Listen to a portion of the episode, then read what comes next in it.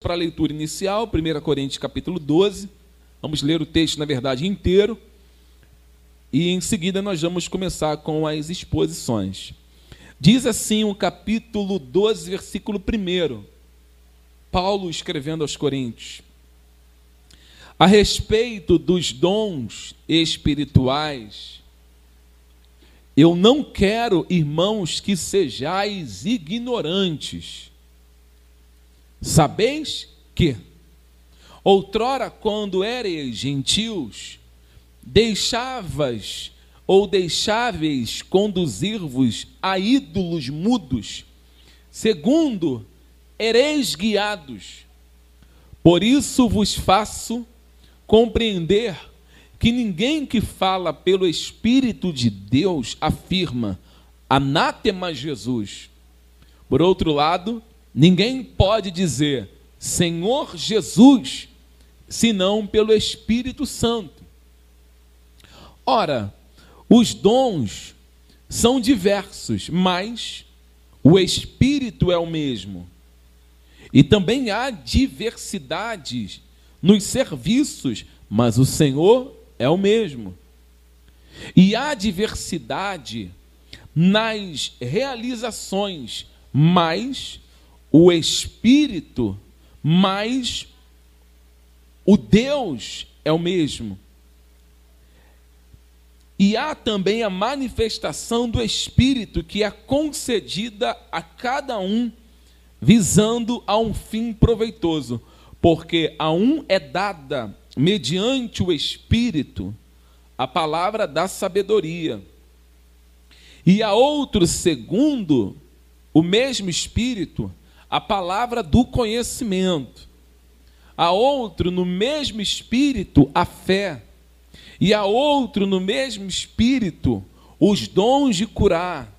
A outro, operações de milagres. E a outro, a profecia. E a outro, o discernimento de espírito.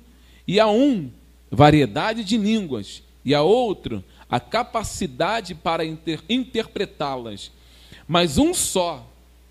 E o mesmo Espírito realiza todas essas coisas, distribuindo-as como lhe apraz a cada um individualmente. Porque assim como o corpo é um e tem muitos membros, e todos os membros, sendo muitos, constituem um só corpo, assim também com respeito a Cristo.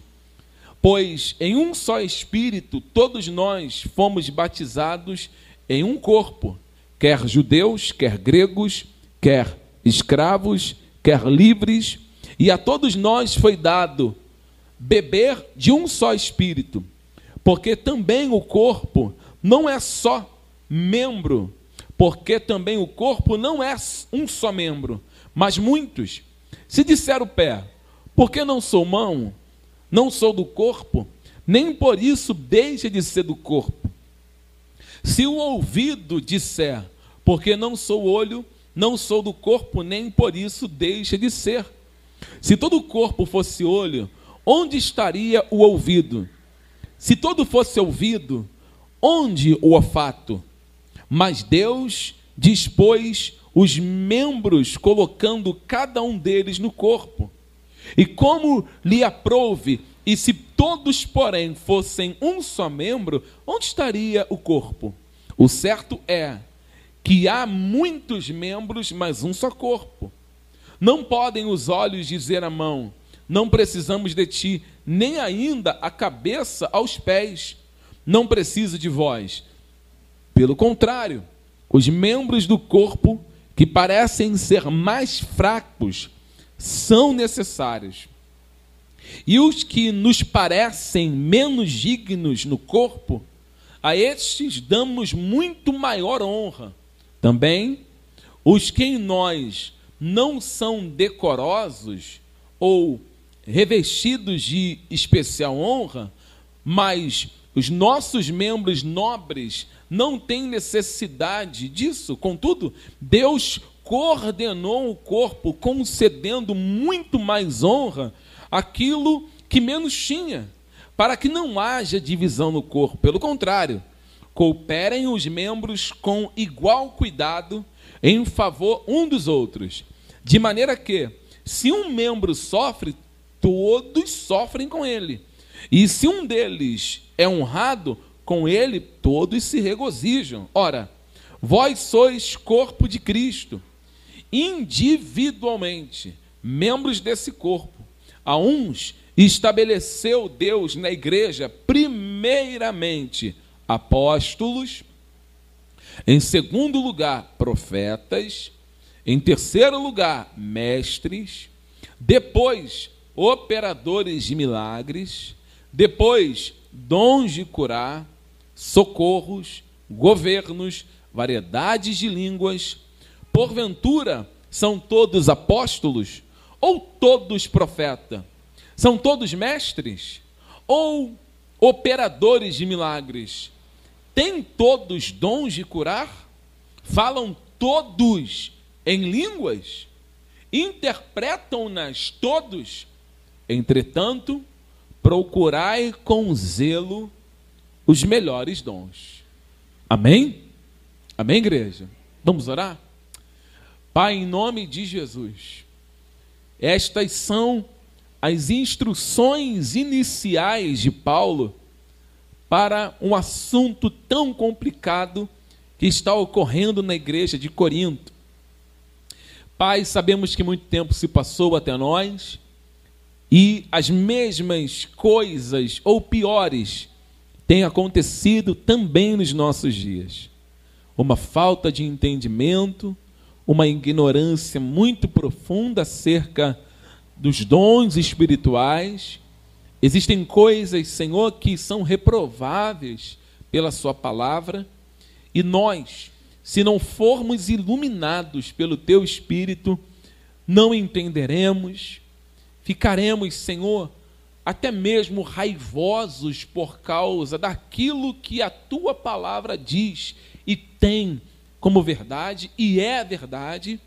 Por isso eu lhe suplico, ilumine a mente dos meus irmãos que estão no culto, ilumine a mente das minhas irmãs e irmãos que vão assistir essa pregação, para que seja bem, para que haja um aproveitamento entre, entre todos nós que fazemos parte do corpo. Queremos, Pai, que o Senhor venha nos ajustar. Queremos ser um corpo bem ajustado, seguindo as orientações da Sua palavra. Sozinhos não vamos entender, sozinhos não vamos compreender. Então pedimos a Ti, Deus, em nome de Jesus, que o Teu Espírito Santo, a Santíssima Trindade, venha operar em nossa mente, que é tão caída, tão falha e tem dificuldade até mesmo de compreender coisas tão simples. A sua igreja, nós carecemos da tua luz sobre a nossa mente. Em nome de Jesus. Amém. Queridos irmãos, podem sentar, por favor.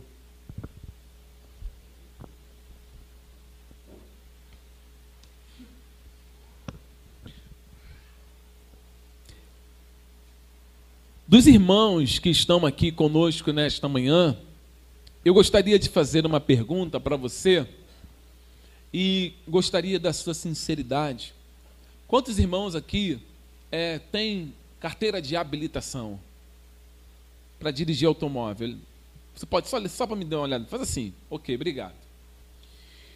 Nós que temos a habilitação, somos habilitados a dirigir um carro, nós podemos andar legalmente pelas ruas do Rio de Janeiro, ou podemos viajar até para uma outra cidade, ou até mesmo para um outro país. Claro que nós vamos ter que é, ser enquadrados nas leis de trânsito daquele país, mas temos uma autorização legal para conduzir um carro. Mesmo que a nossa autorização seja legal, e quando nós entramos no automóvel, nós, quando vamos fazer uma simples viagem, vamos colocar uma viagem que nós fizemos, eu, o presbítero Alex e o pastor William, fizemos uma viagem rápida, uma viagem curta, que foi daqui para Franca, lá no interior de São Paulo. Irmãos, chegava em qualquer lugar, menos em Franca. Chegava em tudo, menos em Franca, um lugar muito longe é, aproximadamente 800, e pouquinhos quilômetros. Chegamos cansados lá. O que nos permitiu chegar nesse lugar, em primeiro lugar, Deus que nos guardou na viagem, nos livrando de qualquer acidente. Presta atenção nisso. Em segundo lugar, o que nos permitiu chegar até o local, o destino final, foi as condições do automóvel. O automóvel, ele precisa estar bem. Por mais que você seja um homem muito experimentado no volante, uma mulher muito experimentada, um bom piloto, um, um bom condutor de carro, você sabe muito bem que não só depende do quanto você sabe dirigir para chegar no destino. Depende também muito, eu posso dizer que 100%, sem não mais, 70% depende muito das condições do carro. Porque se você tiver uma habilitação, eu não sei, é a A, B, a D, você dirige mais de 10, 20, 30 anos, você pode ser até um piloto de Fórmula 1. Mas os carros, ou o carro, ele precisa estar em condições que possa te levar. Por exemplo, quando você. na verdade, as, os comerciais, quando chega o período de carnaval, o período de férias, você observa que os comerciais que entram na TV, esses comerciais, eles são assim. É, eles falam assim no comercial: se for viajar, faça revisão do seu automóvel, veja os pneus, veja a água, veja isso, veja aquilo, antes de pegar a estrada. O que, que aquele comercial está passando de informativo para mim e para você? Olha, a sua viagem não depende somente das condições que você se encontra.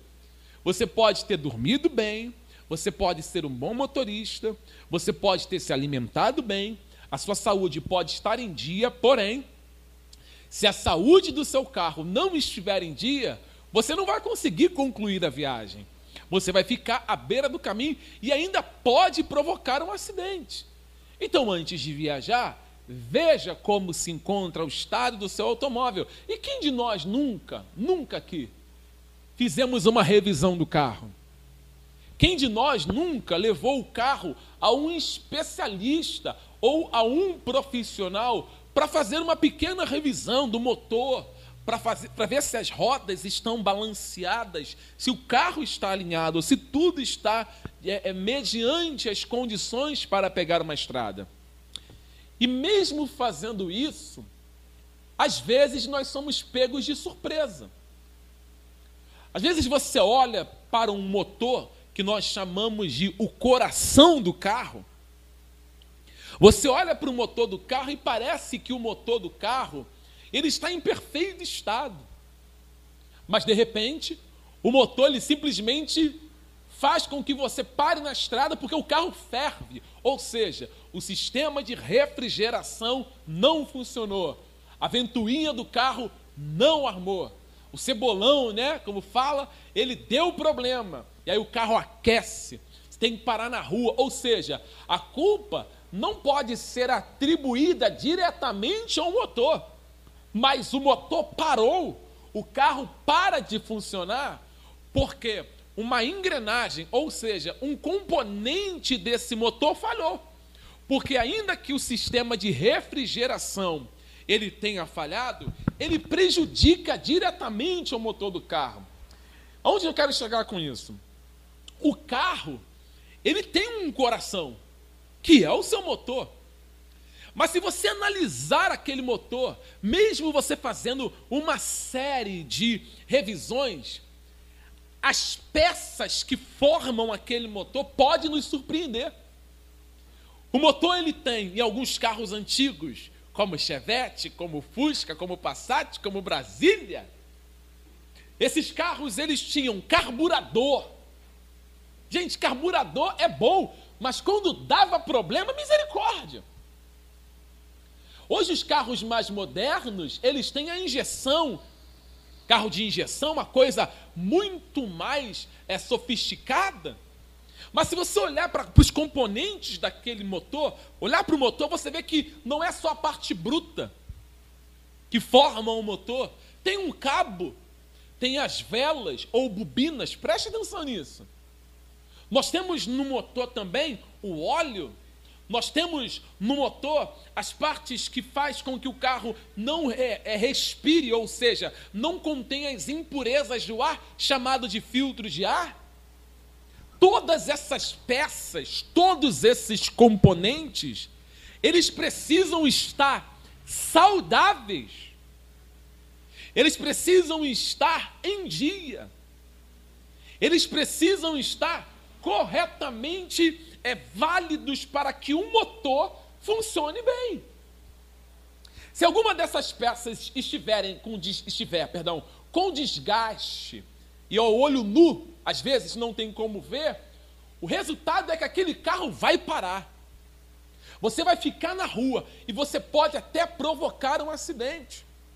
E às vezes, a falha que prejudica o motor é o combustível adulterado que se põe no carro. Quantas pessoas já tiveram problema no motor do carro porque botaram um combustível adulterado? O combustível tinha muito mais água ou um outro tipo de componente do que o próprio, a própria gasolina ou o próprio álcool e prejudica o motor porque o carro não foi feito, na, pelo menos os que tem, para ser movido ou locomo, se locomover a água. Então a água entra e prejudica o motor. Ou seja, o carro ele é levado de um lado para o outro. Nós somos levados ao nosso destino dentro do automóvel se nós entendermos que há um coração no carro que precisa estar saudável.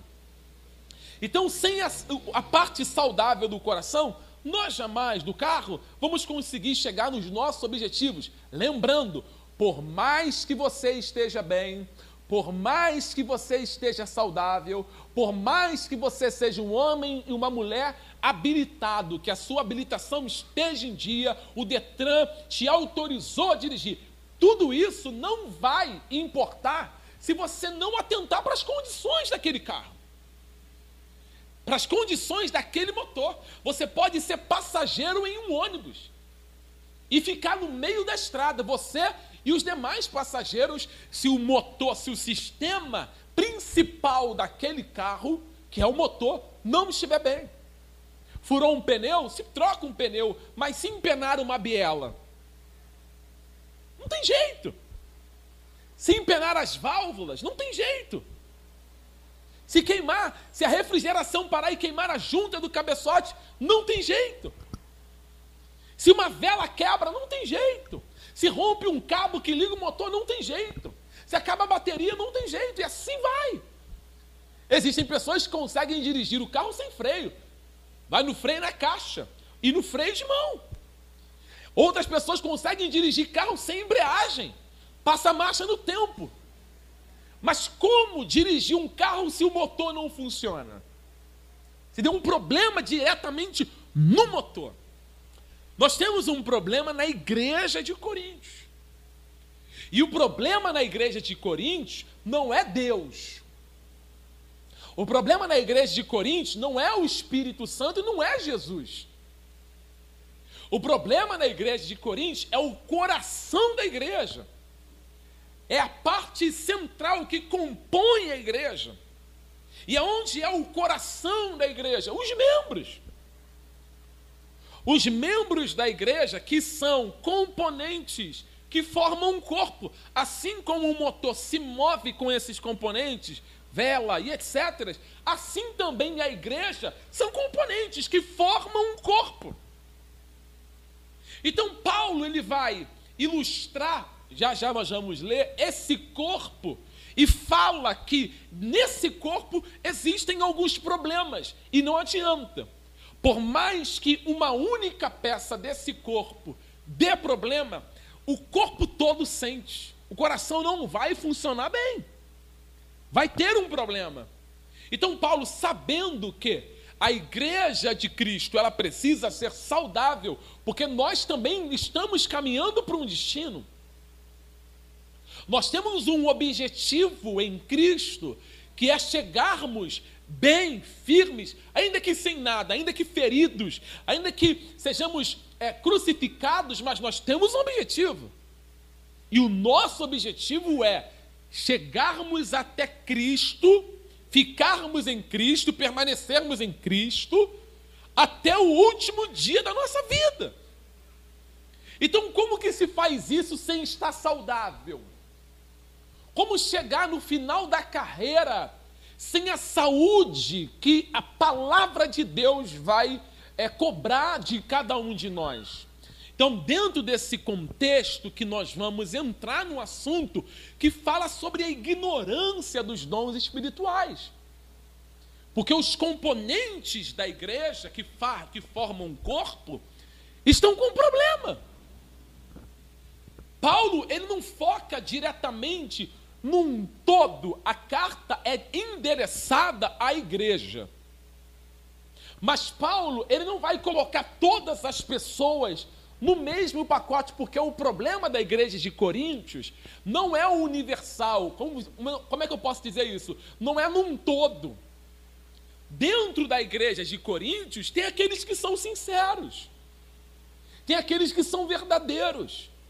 Tem aqueles que estão guardando as verdades de Deus, tem aqueles que estão ah, exercitando perdão, tem aqueles que estão amando seus irmãos, tem aqueles que estão seguindo as orientações de Paulo, porém, outros componentes deste corpo estão com problema.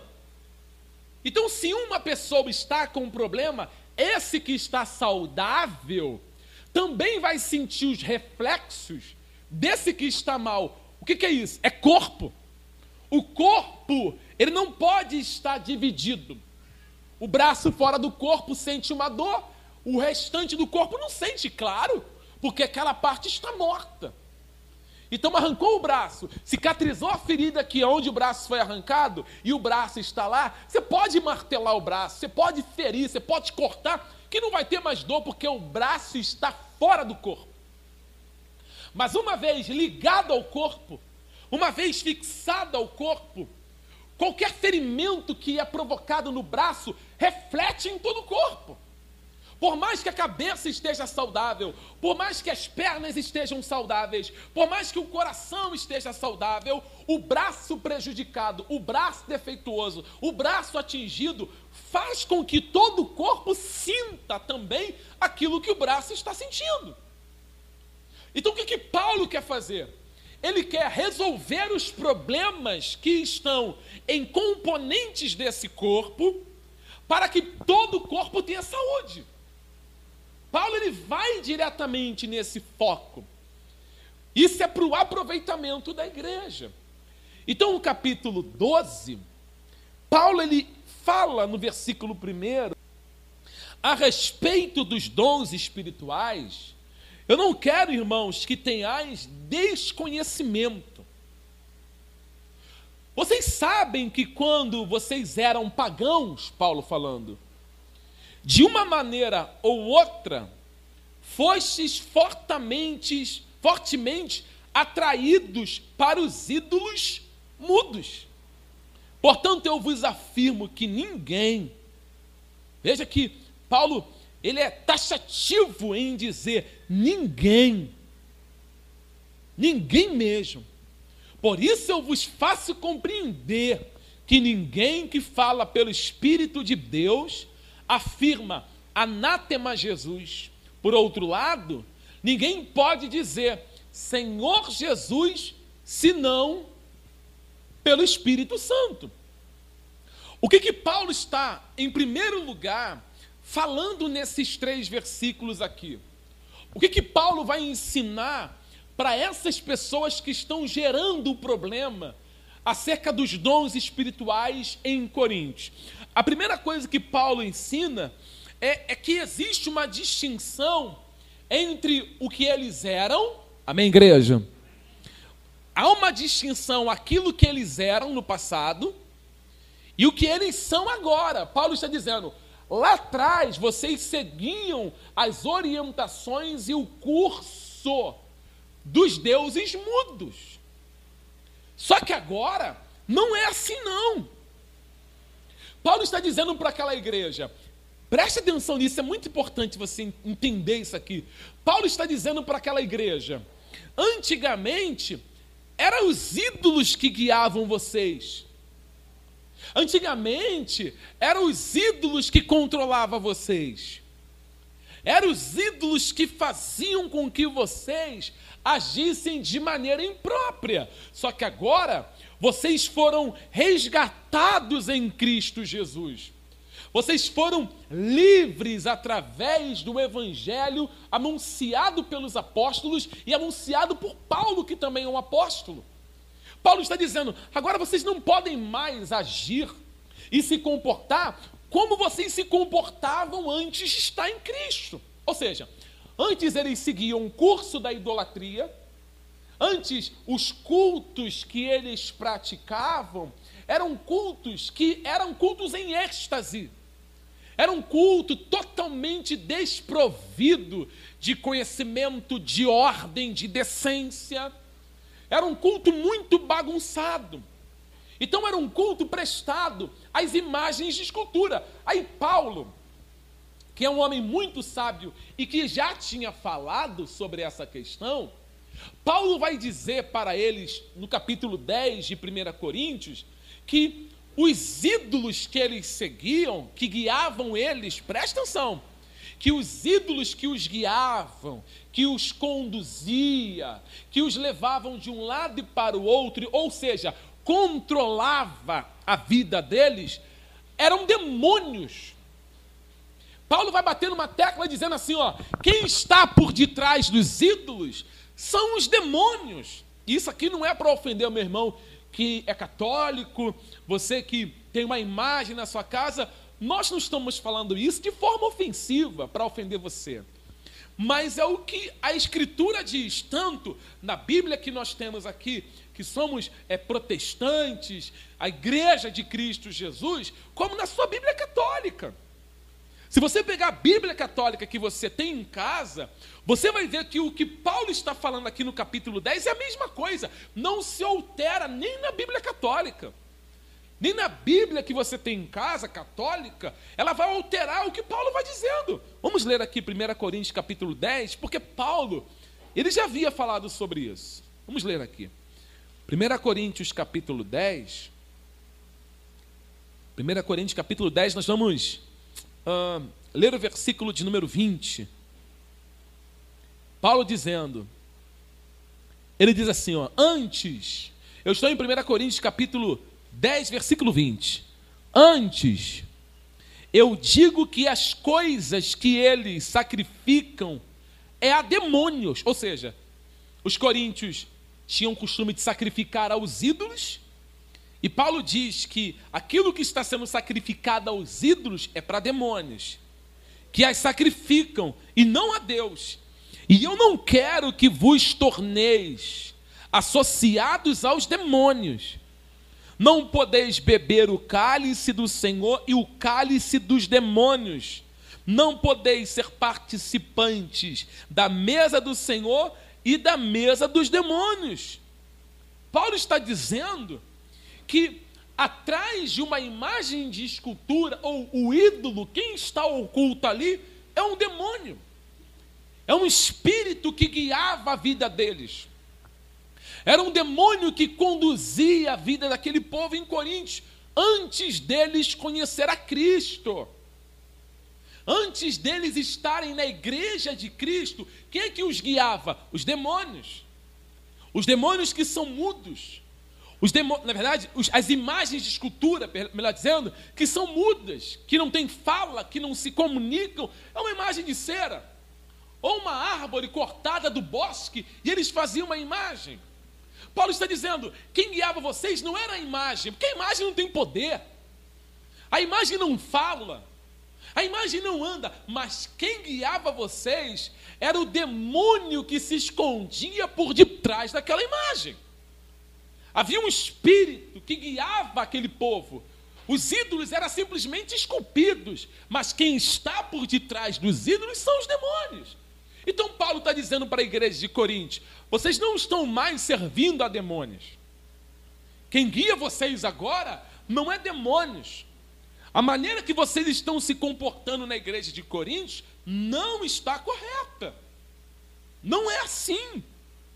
Vocês precisam entender como que funciona a maneira que um cristão, ou como deve ser a maneira que um cristão deve cultuar a Deus.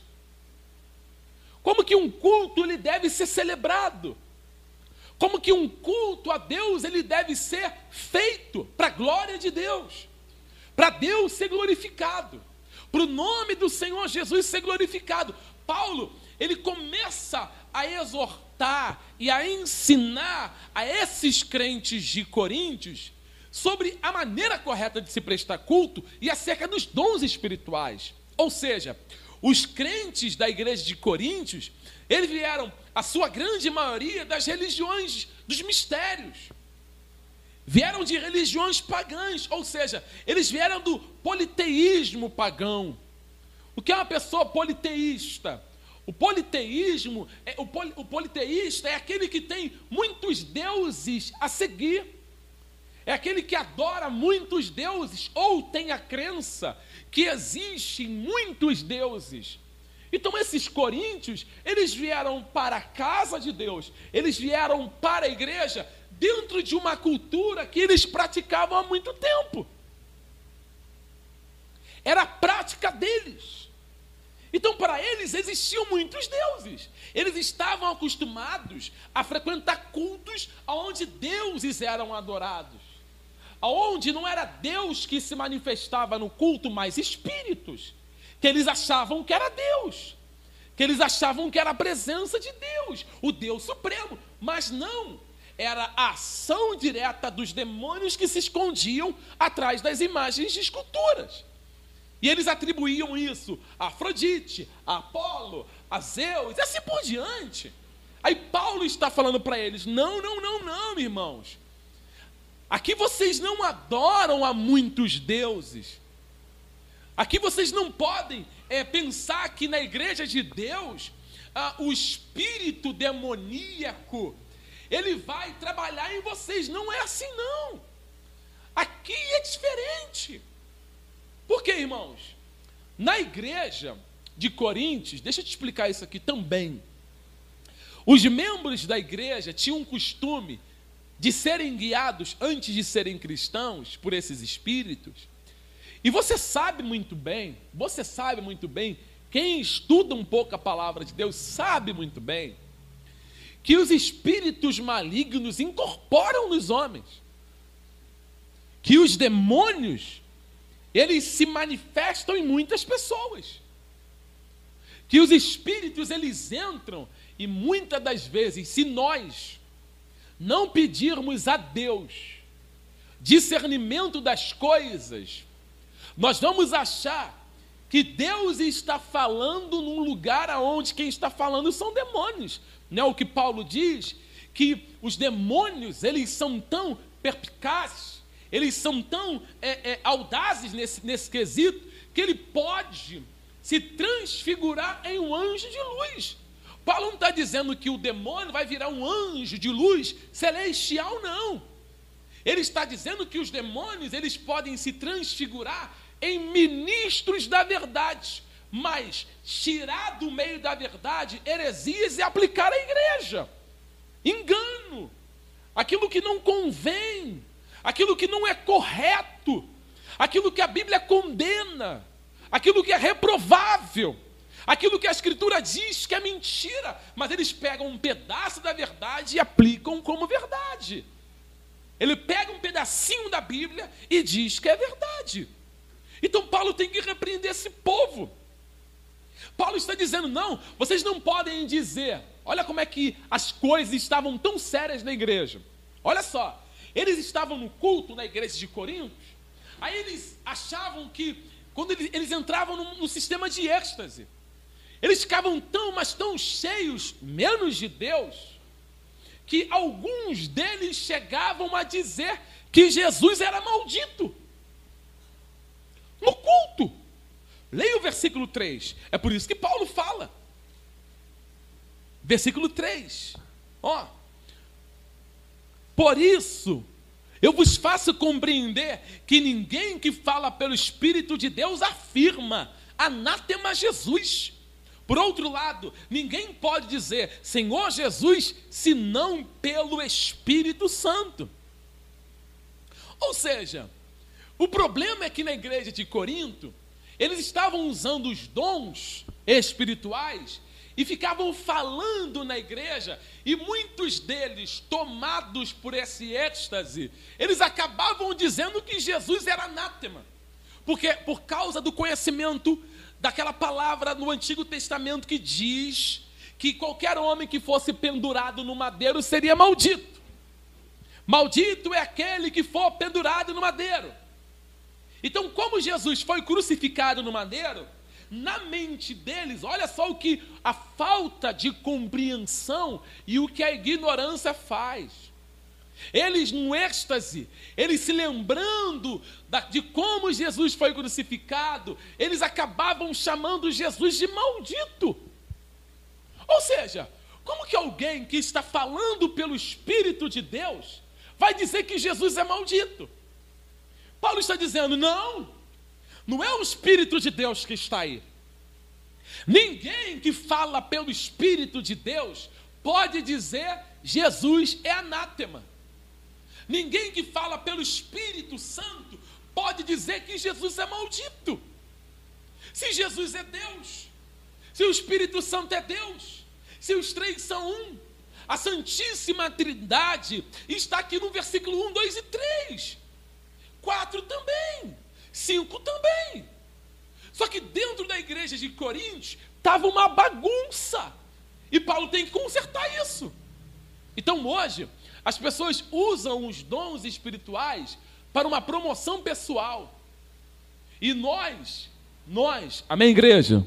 Está me ouvindo de bom grado ainda? Nós, coloco nós, temos um costume de colocar espiritualidade na balança, quando num culto tem muito falar em línguas, quando num culto tem muito sapateado, quando num culto tem muita revelação, quando no culto tem tudo isso. E a pessoa mede a espiritualidade da pessoa através disso. Nós temos que tomar muito cuidado, porque isso não é termômetro de espiritualidade, não, irmãos. Se a igreja de Coríntios ela fosse medida a sua espiritualidade através dos dons que aconteciam lá, a igreja de Corinto seria em primeiro lugar a igreja mais espiritual. Seria uma igreja muito espiritual. Porque está todo mundo falando em mistérios. Eu vou chegar nesse ponto. E Paulo fala: não, não, não, não é assim não. Na igreja de Deus, não é assim. Não, não, não. Vocês estão achando que vocês podem usar esse dom aí para se autopromover? Porque aqueles que falavam em mistério se achavam mais espirituais do que aqueles que não falavam. Aqueles que falavam em mistério se achavam melhor do que os outros que não falavam. E havia uma superioridade. Deixa eu abrir aspas aqui, rapidinho, olha para cá. Você já viu que às vezes na TV, no rádio, os pastores estão é, comercializando, fazendo um, um balcão de venda de dons. E às vezes não é só querer vender o dom, não. Eles também colocam num balcão o dia, a hora, a data que esse dom vai ser dado. Eles convocam as pessoas pela TV, pelo rádio, dizendo o seguinte: amanhã você vai receber o batismo com o Espírito Santo. E você vai receber os dons do Espírito Santo. Venha no culto. Olha, além disso, eu tenho o dom da revelação. Vem no culto. E observe que o termômetro ele é tão mal usado, tão mal usado, que as igrejas que, abro aspas, os pastores têm o dom da revelação, elas são entupidas de gente. Veja como que a nossa geração, ela é ignorante como a igreja de Coríntios. Ou pior do que a igreja de Coríntios. Porque as pessoas não sabem como que esses dons, eles são distribuídos à igreja para qual propósito ele é distribuído e para qual propósito foi distribuído. As pessoas não sabem. e fazem campanha no monte para receber o dom da palavra do conhecimento, o dom da palavra de não sei o quê. Eu quero o dom de curar, Deus me dá o dom. E faz campanha. Isso não depende do que você faz. Isso não depende da sua busca por esses dons. Eu vou te explicar isso. Isso é algo exclusivo da parte de Deus. É Deus que dá conforme Ele apraz. É só você ler o versículo 11, eu vou, eu vou já esmuiçá-lo, mas leia o versículo 11 do capítulo 12. Leia o versículo 11. Ó, mas um só é o mesmo Espírito e realiza todas essas coisas, distribuindo-as como lhe apraz a cada um individualmente, ou seja, ele dá como ele lhe apraz. Não é porque você está fazendo uma campanha. A vontade de Deus ela é plena. E não é o homem que recebe pela busca incansável por aquilo. Não! Então Paulo, ele repreende a igreja de Coríntios que tem uma prática pagã de frequentar culto, preste atenção, para você depois não entrar no canal e ficar me arrebentando.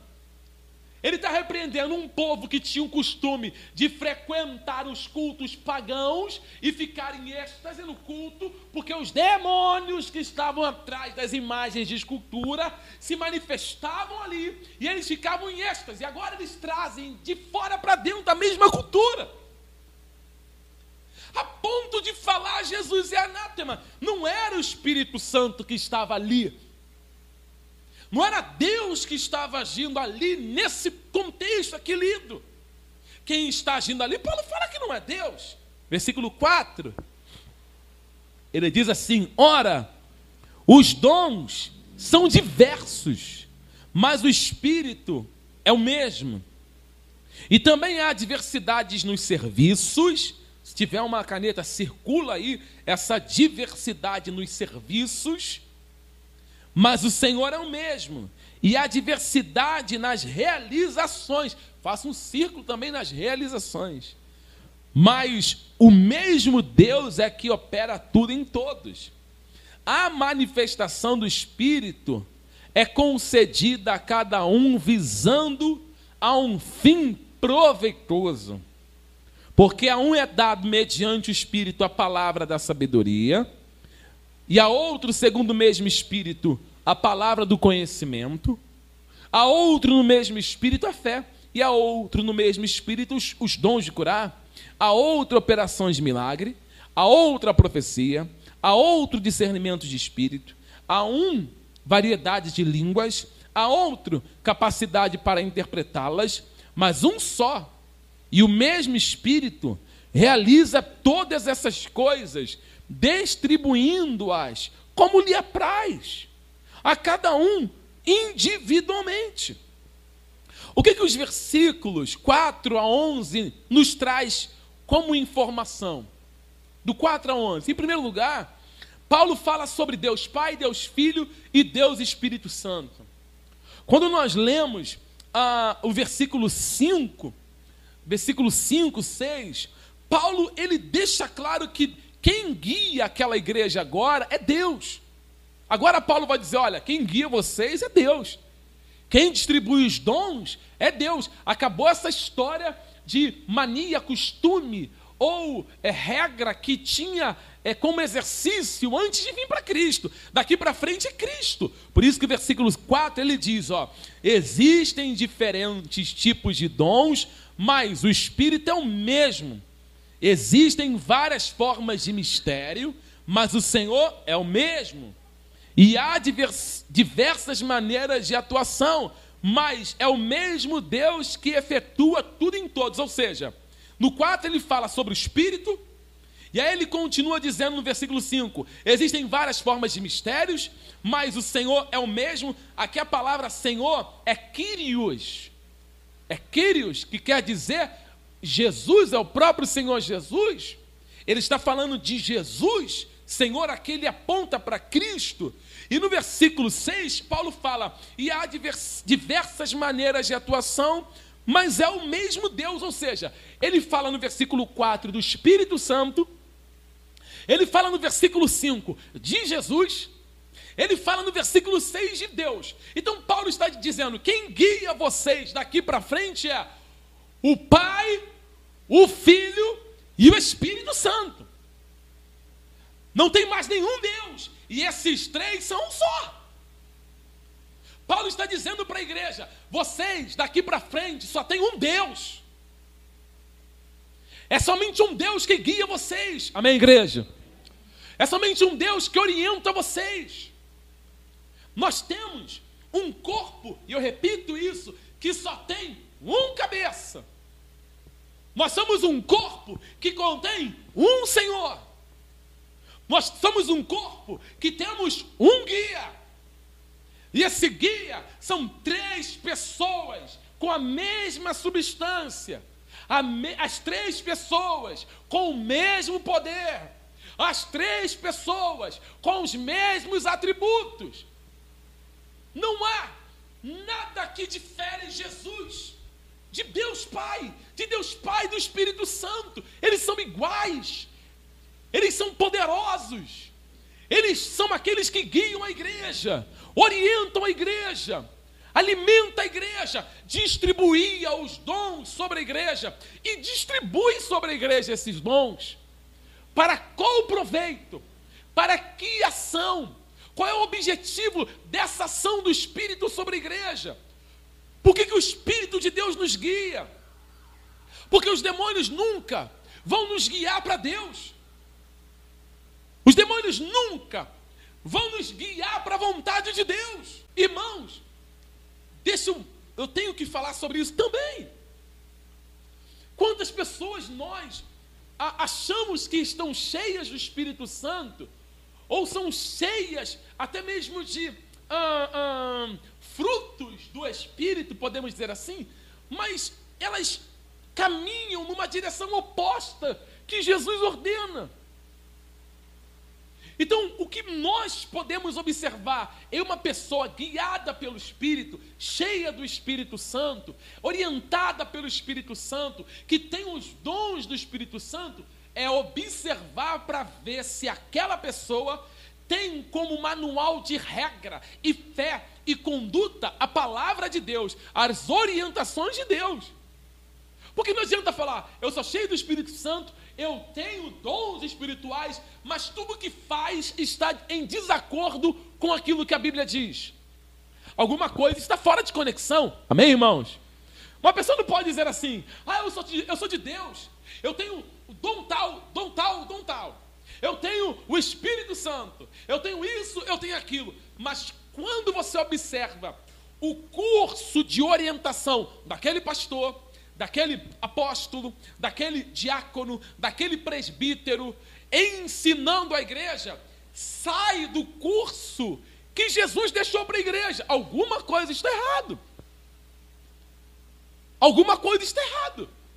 Se Paulo diz que na igreja de Coríntios existem pessoas em êxtase que estão dizendo que Jesus é anátema, em Gálatas, Paulo também diz que se alguém anuncia outro evangelho, também seja considerado anátema. Existe um maldito também na pessoa que sai do curso estabelecido por Deus. Então, o que a igreja tem que entender, você precisa entender, é: aquela pessoa é cheia da graça de Deus? Amém. Aquela pessoa, você observa, ela uh, faz obras sociais, faz um trabalho lindo, amém, glória a Deus, louvado seja Deus, mas isso não é um termômetro para você dizer que aquela mulher ou que aquele homem está cheio realmente da presença de Deus.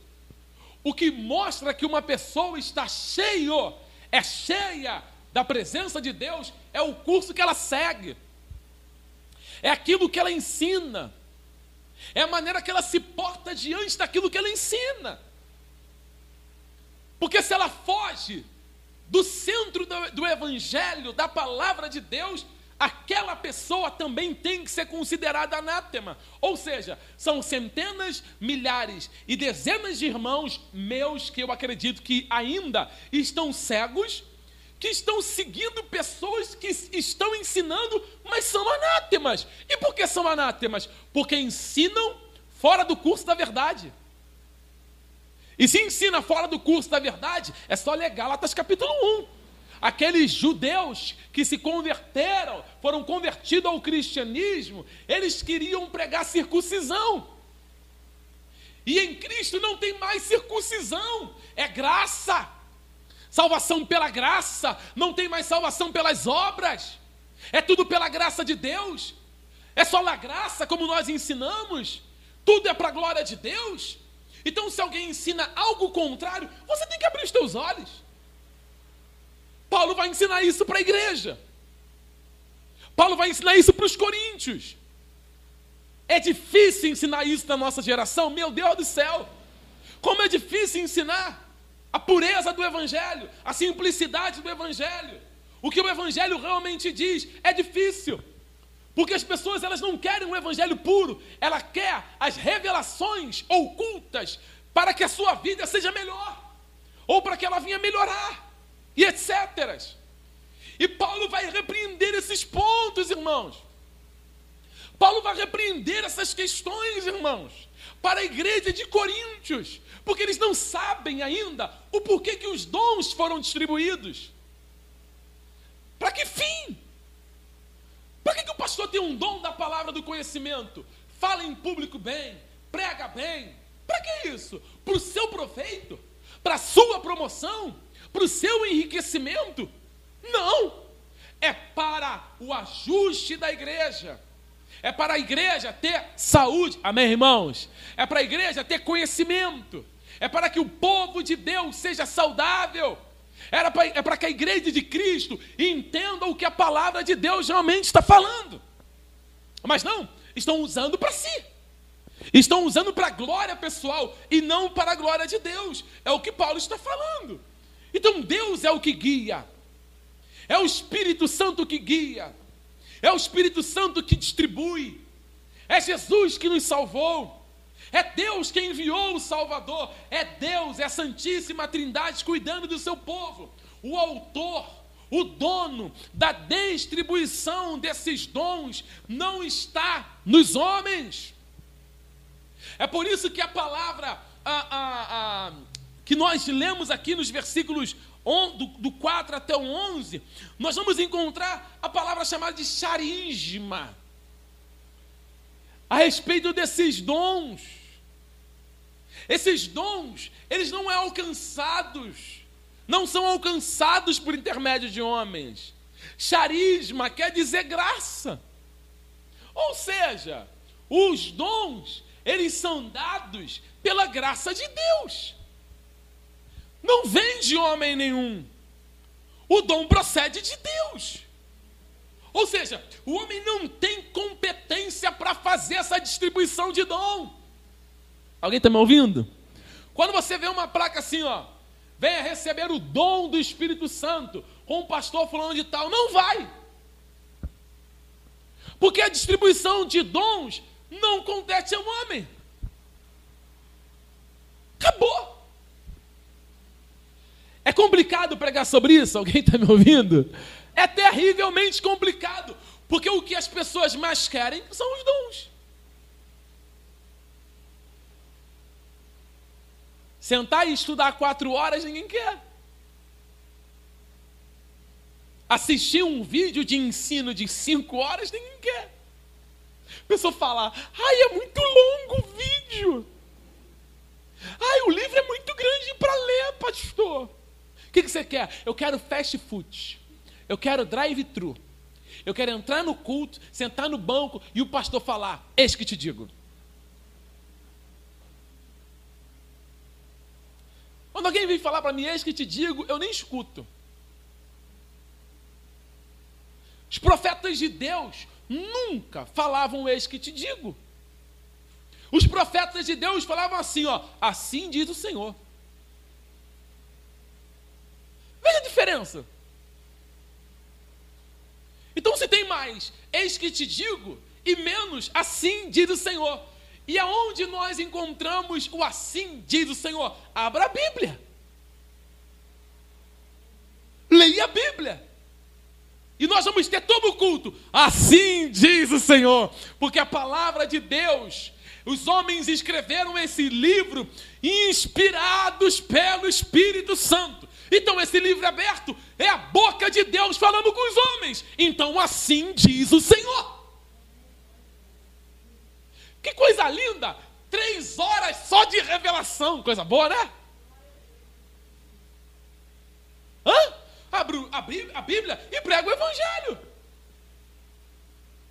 Coisa linda, Paulo pregando horas e horas e horas e horas, até o sol raiar.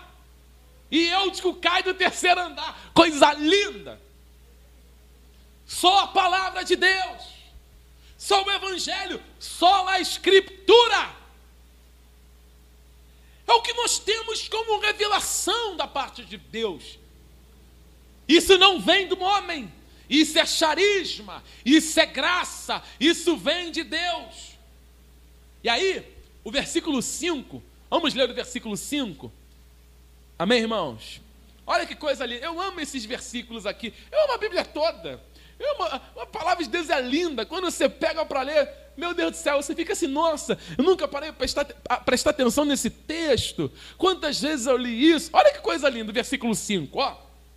Ó, e também há diversidade nos serviços, mas o Senhor é o mesmo. O que, que Paulo está falando que há diversidade nos serviços? Paulo está falando de que serviço? Em igreja. Ele está falando que é dom, tá? É dom. Mas que serviço?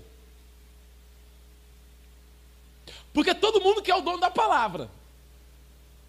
Todo mundo quer o dom é, é, é, da cura. Mas ninguém quer o dom do serviço. Poxa, você tinha que dizer um amém bem forte. Amém! Se eu estivesse pregando numa igreja pentecostal, tinha gente voando nessa hora. Mas ninguém quer o dom do serviço, não, meu amigo. O dom do serviço aqui, a palavra serviço aqui está ligado à diaconia, a diácono. Pergunta para um diácono, qualquer dia, qualquer dia, se ele sabe o que é ser um diácono. Pergunta assim: o que é ser um diácono?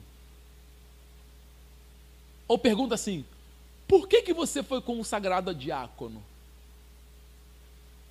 Você vai falar assim: não, porque eu sou amigo do pastor.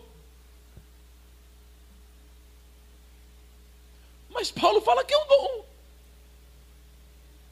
E como que alguém pode ser consagrado ao, ou pode ser chamado na igreja? Isso é questão de liturgia, né? questão litúrgica da igreja.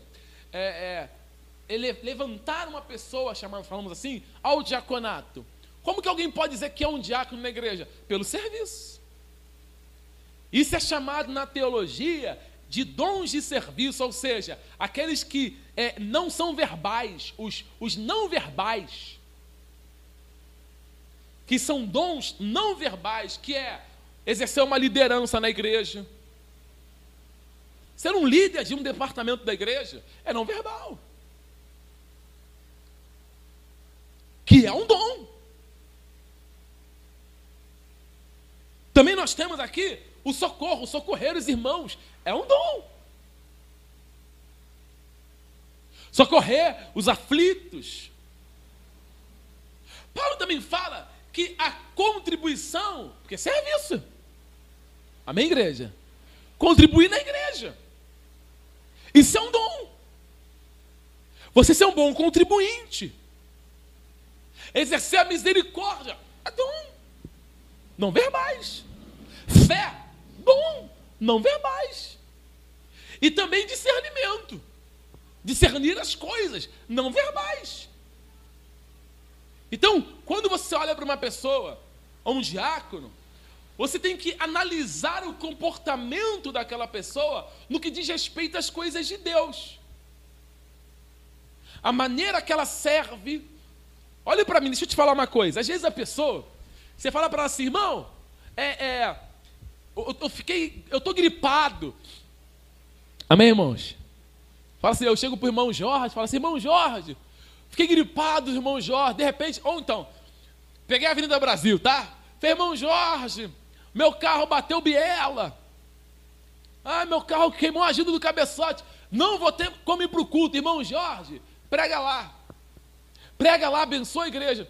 Poxa, um exemplo, tá, irmão Jorge? Às vezes o irmão Jorge, ele tem até uma vontade, puxa, como eu queria pregar, meu Deus, como eu queria, pastor, mas eu pego o microfone, aí meu mão treme, eu começo. Mas irmão Jorge, ele não recebeu um dom da parte de Deus para fazer uma comunicação verbal. Mas se eu falar assim, irmão Jorge, ah, amanhã eu, eu vou estar muito atarefado, mas o senhor pode ir lá na igreja, está muito suja, senhor pode limpar, varrer, fazer uma manutenção na casa de Deus. Agora, a gente chega aqui, a igreja está brilhando, ou seja, é um serviço que não deixa de ser um dom. Amém, igreja? Mas esses são os dons que a maioria não quer. Porque são dons que não aparecem, entre aspas falando, porque essas pessoas ficam ocultas. Por exemplo, as pessoas que vão ouvir, assistir essa pregação ah, no YouTube, não sabem que o João, ele fica lá depois editando, que agora ele fica aqui gravando, que a Ianca tem que fazer capa, que dá um trabalhão. Você que vai assistir pelo Spotify tem que editar, tem que baixar, tem que diminuir qualidade, tem que colocar. Ou seja, são serviços concedidos por Deus à igreja para o aproveitamento de todos. Veja, se o Jorge limpou a igreja e você chegar aqui, não vai ser bom chegar num ambiente limpo? Você ir ao banheiro, mesmo que você não tenha passado uma vassoura lá, mas você foi ao banheiro e o banheiro está limpo, mas você não passou a vassoura no banheiro, mas você contribuiu na igreja na hora da oferta para que os produtos que vão ser usados para a limpeza sejam comprados, ou seja, a igreja, através dos dons que é concedido pelo Espírito Santo, se serve uns aos outros. E assim nós vamos nos servindo. E assim nós vamos tendo um ajuste como corpo, um servindo ao outro para a glória de Deus. Veja, a igreja não precisa de alguém para o departamento infantil, nós já temos já alguém para o departamento infantil na nossa igreja. Glória a Deus por isso. Deus seja louvado. Nós vamos inaugurar breve, breve. Mas veja, eu não, eu, eu, eu não tenho paciência para ficar com criança gritando na minha cabeça. Alguém que sofre do mesmo problema que eu? Levanta a mãozinha. Aí, ó. A gente não... Mas talvez essa pessoa, ela pode comprar as coisas que vão ser presas na parede, as cadeirinhas para que é serviço.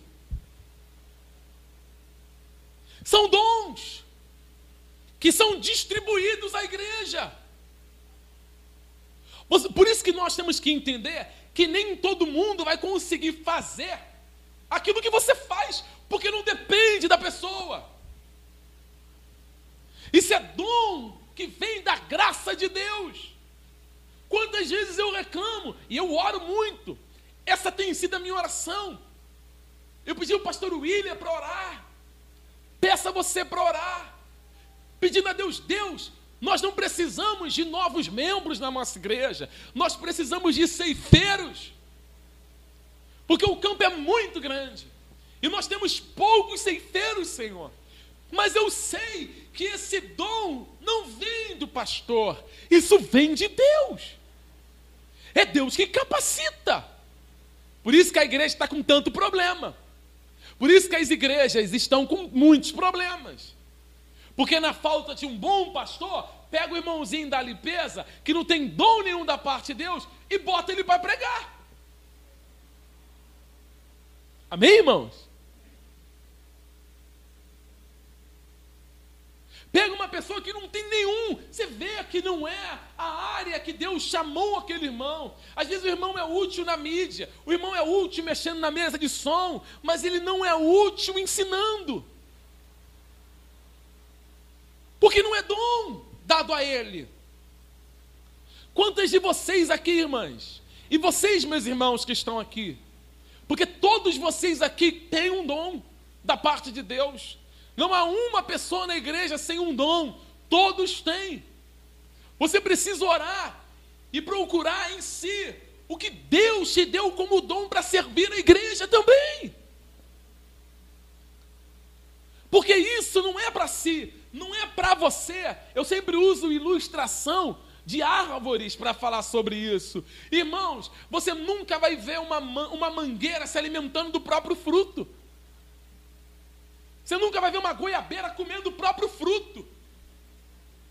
Você nunca vai ver nenhum pé de árvore frutífero se alimentando do próprio fruto, não. É Deus que manda o sol, é Deus que manda a chuva, é Deus que manda o vento, é Deus que faz com que a terra dê os nutrientes para que, que aquela árvore cresça frondosa, com frutos, com folhas verdes, que a sua raiz fique firme, que os seus caules venham crescer, ficar firmes também. Tudo pela graça de Deus. Então o que nós recebemos é para distribuir entre nós, para a glória de Deus. Esses são os não verbais, que são serviços. Agora tem os verbais. Vamos continuar a leitura, capítulo 12, versículo 6. E há diversidade nas realizações, mas o Espírito de Deus é que opera tudo em todos. A manifestação do Espírito é concedida a cada um visando um, a um fim proveitoso. Veja que o dom é dado buscando um fim proveitoso. Olha, porque a um é dado mediante o Espírito a palavra da sabedoria. A outro, segundo o mesmo Espírito, a palavra do conhecimento a outro no mesmo espírito a fé, e a outro no mesmo espírito os dons de curar. O que, que Paulo está dizendo agora? Como ele fala a palavra de conhecimento, como ele fala a palavra de sabedoria, ele está falando de dons verbais. Um é serviço, outros são verbais. Aí as pessoas, por falta de conhecimento bíblico, bíblico, o que elas fazem? Ela bota tudo num pacote só e mistura verbais com serviço. Faz um monte. Não é que porque eu prego que eu não posso varrer uma igreja. Não é porque eu prego que eu não posso passar um pano numa mesa que esteja suja, que é um serviço. Mas existem pessoas que foram chamadas para isso para cuidar da casa de Deus, e outros para pregar, e outros para ensinar. E aqui Paulo está falando dos verbais agora. Porque, como ele fala sobre profecia, aqui ele fala de conhecimento, sobre ensinar, sabedoria, ensino, exortação. Quando ele fala dons verbais, como nós lemos aqui, dons verbais, palavra do conhecimento, palavra da sabedoria, ele está falando de comunicação, falar em público, conhecimento, sabedoria, ensino e exortação. E esses dons são dons permanentes. Esses dons não são transitórios, amém, queridos? Ah, eu tinha o dom de, de pregar. Tinha. É transitório, não, irmão. São dons permanentes para o uso da igreja. Se foi Deus que deu, amém? Se foi o Espírito Santo que distribuiu esses dons, isso não é transitório, não acaba. Essa história, ah, acabou o meu dom, meu dom é igual vela de São Jorge, acabou, queimou tudo, foi embora. Não!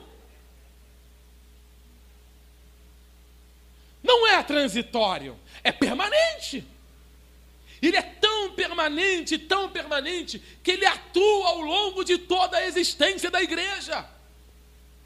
Porque o propósito da distribuição desses dons é para a edificação da igreja é para a glória de Deus.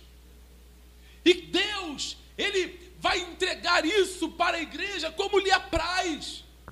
É o Espírito Santo que escolhe a quem dá esses dons, conforme lhe apraz. Não conforme eu quero. Vamos ler Romanos capítulo 12. Carta aos Romanos. Romanos capítulo 12, vamos ler. Assim que você encontrar, diga amém. Romanos 12, nós vamos ler versículo 3. Romanos capítulo 12, versículo 3. Olha só o que Paulo fala aqui aos Romanos.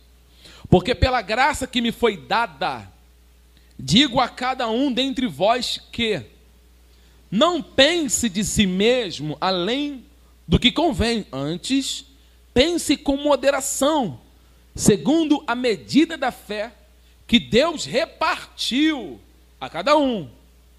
Porque assim como num só corpo temos muitos membros, mas nem todos os membros têm a mesma função, assim também nós, conquanto muitos somos um só corpo em Cristo e membros um dos outros, tendo, porém, diferentes dons, segundo a graça que nos foi dada. Aí Paulo fala: se profecia, seja segundo a proporção da fé. Ou seja, se é ensinar, profecia, ensino, verso 7. Se mistério, dediquemo-nos ao mistério. Ou o que ensina, esmera-se no fazê-lo. Ou o que exorta, faça-o com dedicação. O que contribui, tudo dom, com liberalidade. O que preside com diligência, que exerce ministério com alegria. Tudo dom. Tudo dom. Palavra da sabedoria que Paulo fala, está embutida aqui em Romanos 12 também. Mas quando você lê ah, ah, 2 Pedro, vamos ler aqui, eu vou voltar já em Coríntios, eu estou lendo para você entender do que, que Paulo está falando lá. E a loucura que se faz dos nossos dias acerca dos dons espirituais. 2 Pedro capítulo 3. 2 Pedro capítulo 3. Nós vamos ler a partir do versículo 13. 2 Pedro capítulo 3, versículo 13. Diz assim: Ora, quem é que vos há de maltratar? Perdão, 2 Pedro capítulo 3. Eu estou no 2, no 1 ainda. É 3. 2 Pedro capítulo 3, versículo 15. Perdão. Diz assim. Versículo 14. Diz assim: Por essa razão, pois amados, esperando essas coisas, empenhai-vos por ser desachados por ele em paz sem mácula e irrepreensíveis, e tende, e tende por salvação a longanimidade do nosso Senhor. Como igualmente o nosso amado irmão Paulo vos escreveu segundo o quê? A sabedoria. Paulo tinha esse dom que foi dado a ele por Deus segundo a sabedoria que lhe foi dada. Ao falar acerca desses assuntos, como de fato costumais, fazem todas as suas epístolas, nas quais, nas quais há certas coisas difíceis de que, igreja? De quê? De entender. Que os ignorantes e instáveis deturpam, como também deturpam as demais escrituras para a própria destruição deles. Paulo está dizendo, Pedro está dizendo: olha, o apóstolo Paulo, quando escrevia as cartas, tinha coisas que eram difíceis de entender, e aqueles que eram ignorantes, eles não iriam entender mesmo. Porque para compreensão precisava dos dons. Sem os dons, jamais alguém teria conhecimento. Porque o dom do, da palavra do conhecimento não se trata só em falar, se trata também em entender. Entender coisas difíceis. Entender aquilo que está oculto, isso é um dom da parte de Deus. Então alguém precisa desse dom do conhecimento para entender o que o Evangelho está falando. Uma vez entendendo o que o Evangelho está falando, ensina a igreja para que a igreja seja edificada. Mas alguns não tinham um dom desse conhecimento, deturpavam ou anunciavam aquilo que não entendia. Quantas vezes Paulo falava isso? Eles pregam aquilo que não conhecem nem entendem. Nem conhecem. Falam de assuntos que não têm nenhuma profundidade de caso. Por isso que você, eu, nós, devemos tomar muito cuidado com aquilo que escutamos. Pedir a Deus ouvidos apurados, pedir a Deus sabedoria, pedir a Deus discernimento, porque muitos são levados por vento de doutrina. Irmãos, eu não sei se você, eu não sei você, mas eu já, tá? Já foi falar de Jesus para uma pessoa da forma que a Bíblia diz, e essa pessoa ficou muito brava contigo. Eu não sei se isso já aconteceu contigo. Eu não sei se você foi falar em amor. Em amor, sabe quando você fala em amor? Em carinho, você fala com todo zelo, para tentar abrir os olhos daquela pessoa. Aí você começa a falar, a pessoa fala assim: não vem falar mal da minha igreja, não. Já aconteceu isso com alguém? Oh, oh, oh, não vem falar, oh, não, meu irmão, não. Você observa que a mente da pessoa ela é tão cauterizada que ela está sendo tão doutrinada debaixo de um erro, que quando a verdade ela é apresentada, aquela verdade parece mentira. Parece que aquela verdade que você quer falar para aquele indivíduo agride tanto ele. É como se você estivesse dando um soco na cara da pessoa. É como se você estivesse falando assim, ó, a tua igreja não presta. É tipo isso. A pessoa se sente tão ofendida que, em alguns casos, até corta relações. Fala assim, ó, ah, não, não, fala com, com o presbítero Alex, com o Paulo Mar, não, porque você vai falar com ele da palavra de Deus, ele já vem cheio de formalidade dizendo, não, varão, nem é isso que o texto quer dizer. Vai falar com ele, a gente é todo empolgado. É, mas infelizmente é assim. Nós temos que suportar essas pessoas, cuidar delas com carinho, ter respeito por elas, mas tem situações que nós queremos falar em amor. E mesmo falando em amor, parece que nós somos ofensivos. Não é a, a, nossa, não é que sejamos ofensivos, é a mente cauterizada, é o ensino errado, é a maneira que a pessoa aprendeu, é a maneira que ela enxerga a Bíblia, é a escuridão que ainda está na sua mente. Se não for a luz do Espírito Santo para iluminar a sua mente, ela não vai entender. Em momento algum, em ponto nenhum. Então, o dom da sabedoria, o dom do conhecimento são verbais. São verbais, é para a glória de Deus é para ter o conhecimento das Escrituras e compartilhar com a igreja, para que a igreja não caminhe no caminho errado. Amém, irmãos? É por isso que Paulo escreve cartas. Porque tem alguém na igreja de Coríntios, como acontecia em Gálatas, alguém lá ensinava errado. Paulo falou: oh, esse ensino está errado. E o povo estava como? Ó, indo atrás do erro. Aí Paulo escrevia a carta, escrevia a carta, não, não, não, isso está errado. Aí o povo, ah, sim, Paulo, voltava. Por quê? Porque Paulo tinha o dom da parte de Deus. Se não tiver um guia, que é o Espírito Santo, se não tiver Deus, se não tiver Jesus, como Paulo fala que é Ele que guia agora, a igreja, as pessoas se perdem. Porque quem dá esse dom é Deus.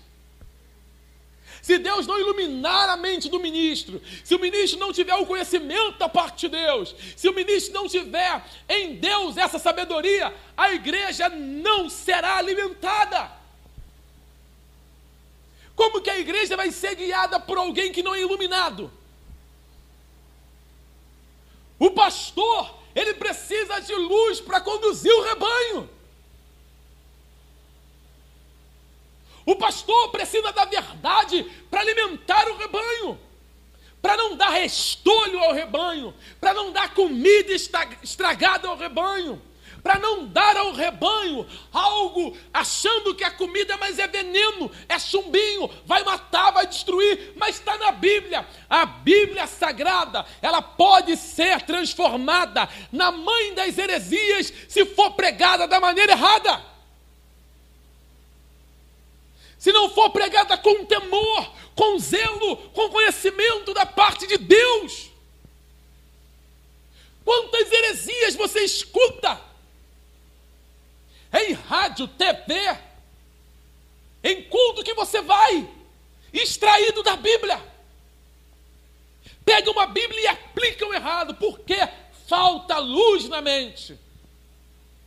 Luz não é só teologia. Pastor Hernandes Dias Lopes fala isso que muitos ministros têm muita teologia no coração e pouca luz na cabeça. Tem muita teologia, mas pouca luz, pouca graça, pouca direção da parte de Deus. Se não for Cristo, estaremos perdidos. E aí o capítulo 12, 1 Coríntios, estou encerrando. Aí o negócio vai engrossando aqui, né? vai ficando mais pesado.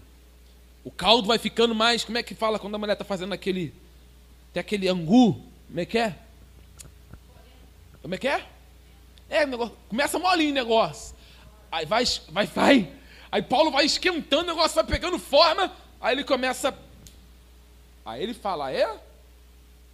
Agora nós vamos entrar num, num ponto aqui complicado.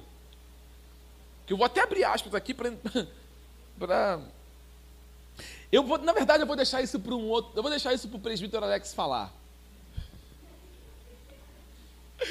Tô brincando. Eu vou deixar isso para o pastor William falar. Porque assim, uh, dentro do capítulo 12, Paulo começa a tratar sobre os dons. E qual é o dom mais visto hoje na igreja? Hein, amados? Não. Hum? O falar em línguas. Eu, como pastor, eu não encontro na Bíblia, tá? Se você fizer uma exegese na Bíblia, procurar, você não encontra na Bíblia, tá? Na Bíblia. Nenhuma referência para falar que os dons cessaram. Você não encontra. Tá? Apesar de crer que muitos desses dons, eles foram restritos aos apóstolos, com a finalidade da implantação da igreja, para que a igreja ganhasse unidade, uniformidade, para o avanço do evangelho. Quando nós voltamos aí na história, você vai estudar e você vai ver que muitos dons, eles desapareceram. Desapareceram.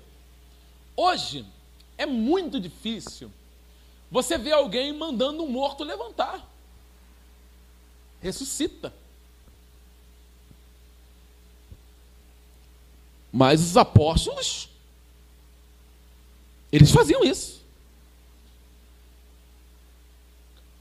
É difícil você ver uh, alguém passar próximo uma pessoa doente, aquela pessoa doente ser curada, como acontecia com Pedro. A sombra dele curava.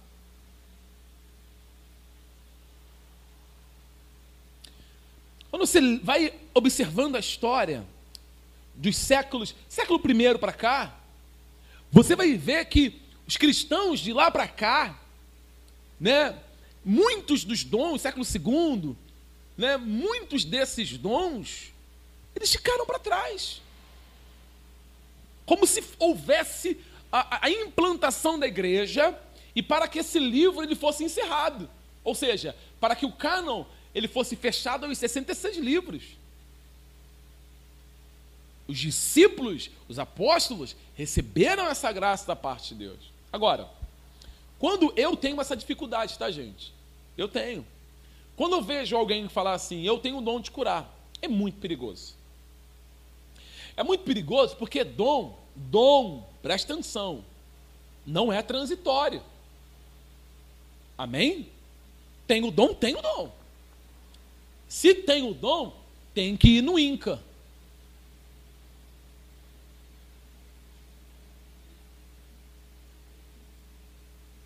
Tem que ir no Souza Guiar. Tem que vir no Rocha Faria.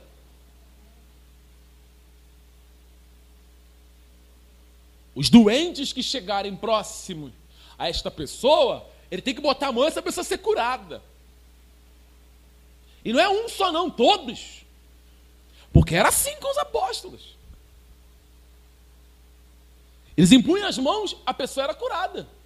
Quantas pessoas já foram curadas na igreja? Na nossa geração, muitas. Mas isso não quer dizer que o indivíduo tem dom, porque dom é de Deus.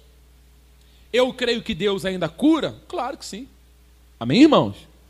Deus levanta paralítico? Sim. Deus abre os olhos dos cegos? Sim. Mas o homem ter o dom de curar, Deus continua sendo o mesmo. Mas essa operação está no homem por si? Só. Quem opera essas curas é Deus. Não é o homem. Tem muita gente que critica, fica contra, e eu respeito. Mas é igual a, a língua estranha. Eu já vou terminar. Língua estranha. Pega-se o capítulo 12 de Coríntios, o capítulo 13, o capítulo 14, para falar sobre os dons da língua. Pastor, o senhor crê na línguas estranhas? Eu creio.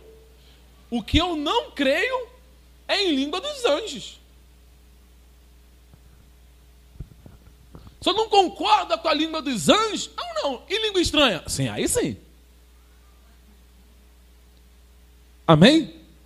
Porque se um japonês chegar perto de mim e falar na língua dele, para mim é estranho. Ou não é? O cara está falando em japonês aqui, é língua dos anjos? Então, se você for, se nós queremos falar sobre línguas, rapidinho, língua, eu nem nem falar nisso, assunto rende. Mas se vou falar sobre esse dom na igreja hoje, porque eu, eu tenho que falar porque se mede, né? Só se mede, oh, o cara é espiritual. Irmão, se a questão é a língua estranha na igreja, então vamos lá. Onde nós encontramos as línguas estranhas? Atos 2. Não é isso? Sim ou não? E todos, e foi colocado sobre eles línguas repartidas como de fogo. Veja a palavra, como de. Não diz que foi língua de fogo. Isso aqui, isso aqui é, é uma hipérbole. Hipérbole é exagero. É como de. Não, línguas de fogo. É, pô, só neles línguas, não. Como de. É exagero. É hipérbole. Como de fogo. Né? Ouviu-se um vento como um som, como um som de um vento impetuoso. Não foi o som de um vento, como de. Está tudo escrito, é só ler com carinho. Só ler com carinho. E a Bíblia diz o quê? Que eles falaram em novas. Vamos lá, gente. Em no... E que língua? Idioma. Está escrito isso? Tá. Que eles falaram idioma. Lê Atos 2. Eu nem nem falar, mas é rapidinho.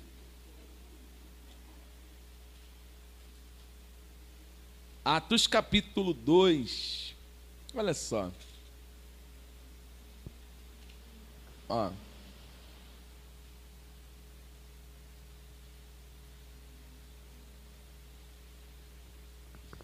Isso aqui é, é, é o que a Bíblia diz, não sou eu, tá? Versículo de número. Vamos ler um. E cumprindo-se o dia de Pentecostes, estavam todos reunidos no mesmo lugar. De repente veio do céu um som como de um vento impetuoso, encheu toda a casa, estavam assentados. E apareceu distribuída entre eles línguas como de fogo, e pousou uma sobre cada um deles. E todos ficaram cheios do Espírito e passaram a falar em outras, segundo o Espírito lhe concedia que. Então, está muito claro o texto que o Espírito que concedeu o dom, como Paulo fala lá em 1 Coríntios. Quem concede é o Espírito Santo, ok, igreja? Mas que língua foi essa? Versículo de número 8. Vamos ler o 5, né? Ora, estavam habitando em Jerusalém judeus, homens piedosos, vindos de todas as nações, de debaixo do céu. Quando, pois, se fez ouvir aquela voz, afluiu a multidão, que se possuiu de perplexidade, porquanto cada um os ouvia falar na sua própria quê? E estavam todos atônitos e se admiravam, dizendo: Vede, não são porventura galileus? Todos esses que aí estão falando, e como os ouvimos falar cada um em nossa própria língua materna?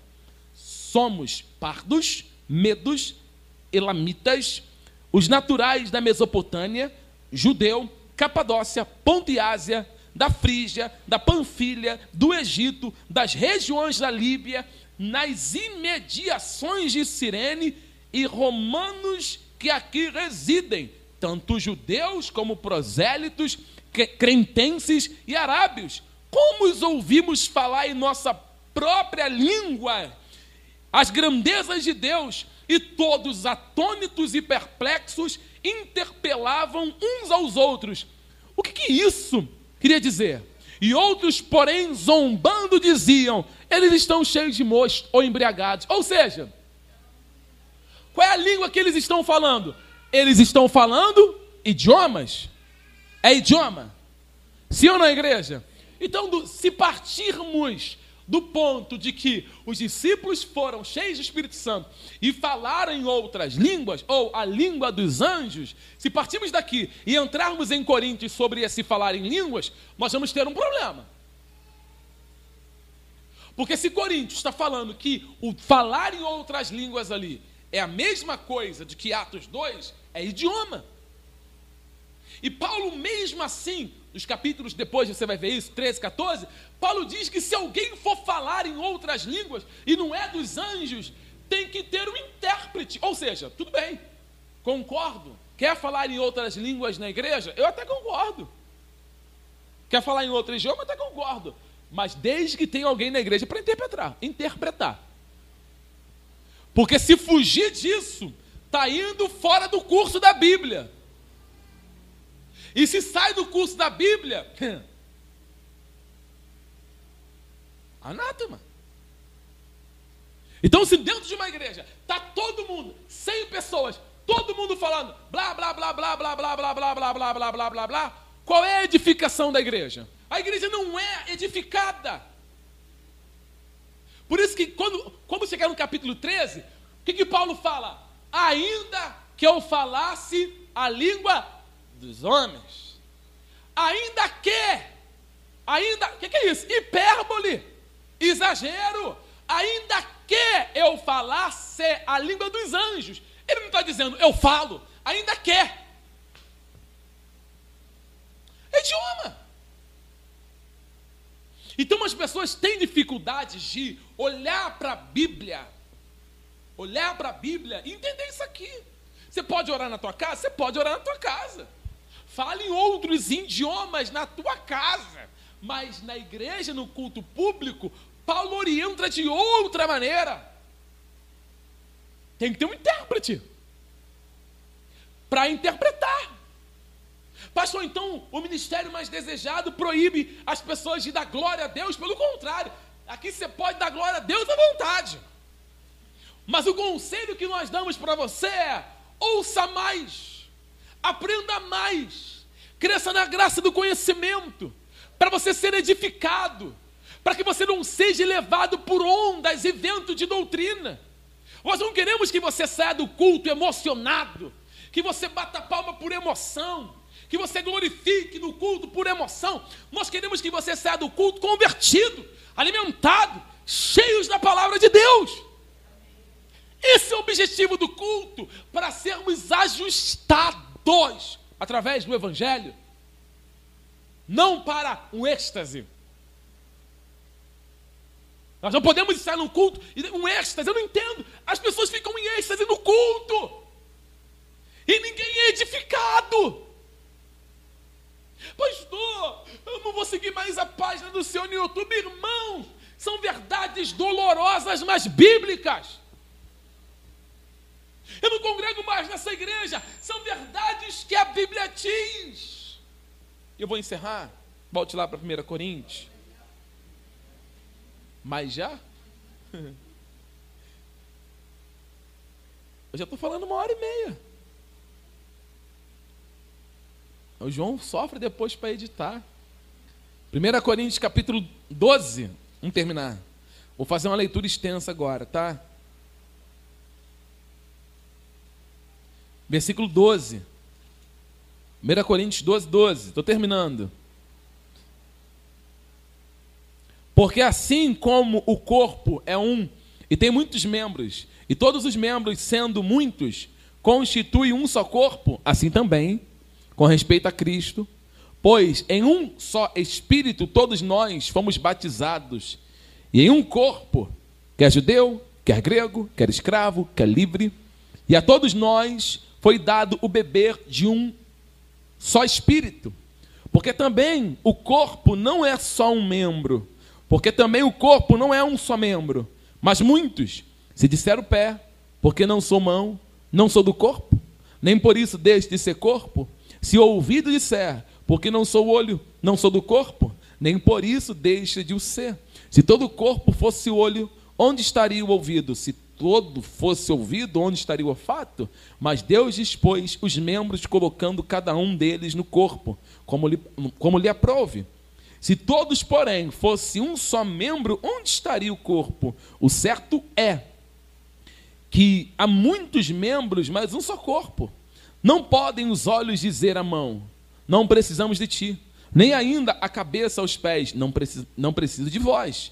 Pelo contrário, os membros do corpo que parecem ser mais fracos são necessários, e os que nos parecem menos dignos no corpo, a estes damos muito maior honra. Também os que em nós não os que não são decorosos, revestimos de especial honra, mas os nossos membros nobres não têm necessidade disso. Contudo, Deus coordenou o corpo, concedendo muito mais honra àquilo que menos tinha, para que não haja divisão no corpo, pelo contrário, cooperem os membros igual cuidado em favor um dos outros, de maneira que se um membro sofre, todos sofrem com ele. E se um deles é honrado, com eles todos se regozijam. Lembra do carro que eu disse no início dessa pregação? Lembra? O carro foi uma ilustração que eu usei para falar do corpo. Aqui, Paulo, ele está fazendo um chamado para a igreja. Paulo usa o corpo espiritual de Cristo ele é formado uh, por pessoas. Quando nós cristãos somos cheios do Espírito Santo, cheios de Cristo, nós formamos um corpo. Nós fomos batizados em Cristo. E aqui Paulo não está falando de um batismo externo, porque batismo externo é só para testemunho da nossa convicção como cristão, como testemunho que morrermos com Cristo ao sermos sepultados.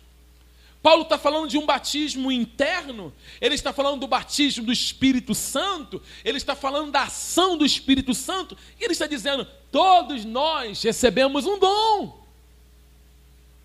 Todos nós temos um dom do Espírito Santo dentro de nós, dentro do nosso interior. E esse Espírito que nos batizou, esse batismo, é para que haja uma unidade, é para que a igreja seja unida em amor, é para que a igreja caminhe junto, é para que a igreja tenha essa liga. A igreja tem que ter liga. A igreja não pode ser dispersa, a igreja tem que ter liga, tem que ser unida. É igual quando você mistura o leite no purê.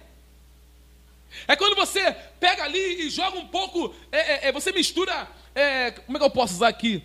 Ah, você mistura o café no leite, o Nescau no leite, acabou, não dá para tirar. Somos um corpo. A igreja é uma substância só. É um organismo vivo.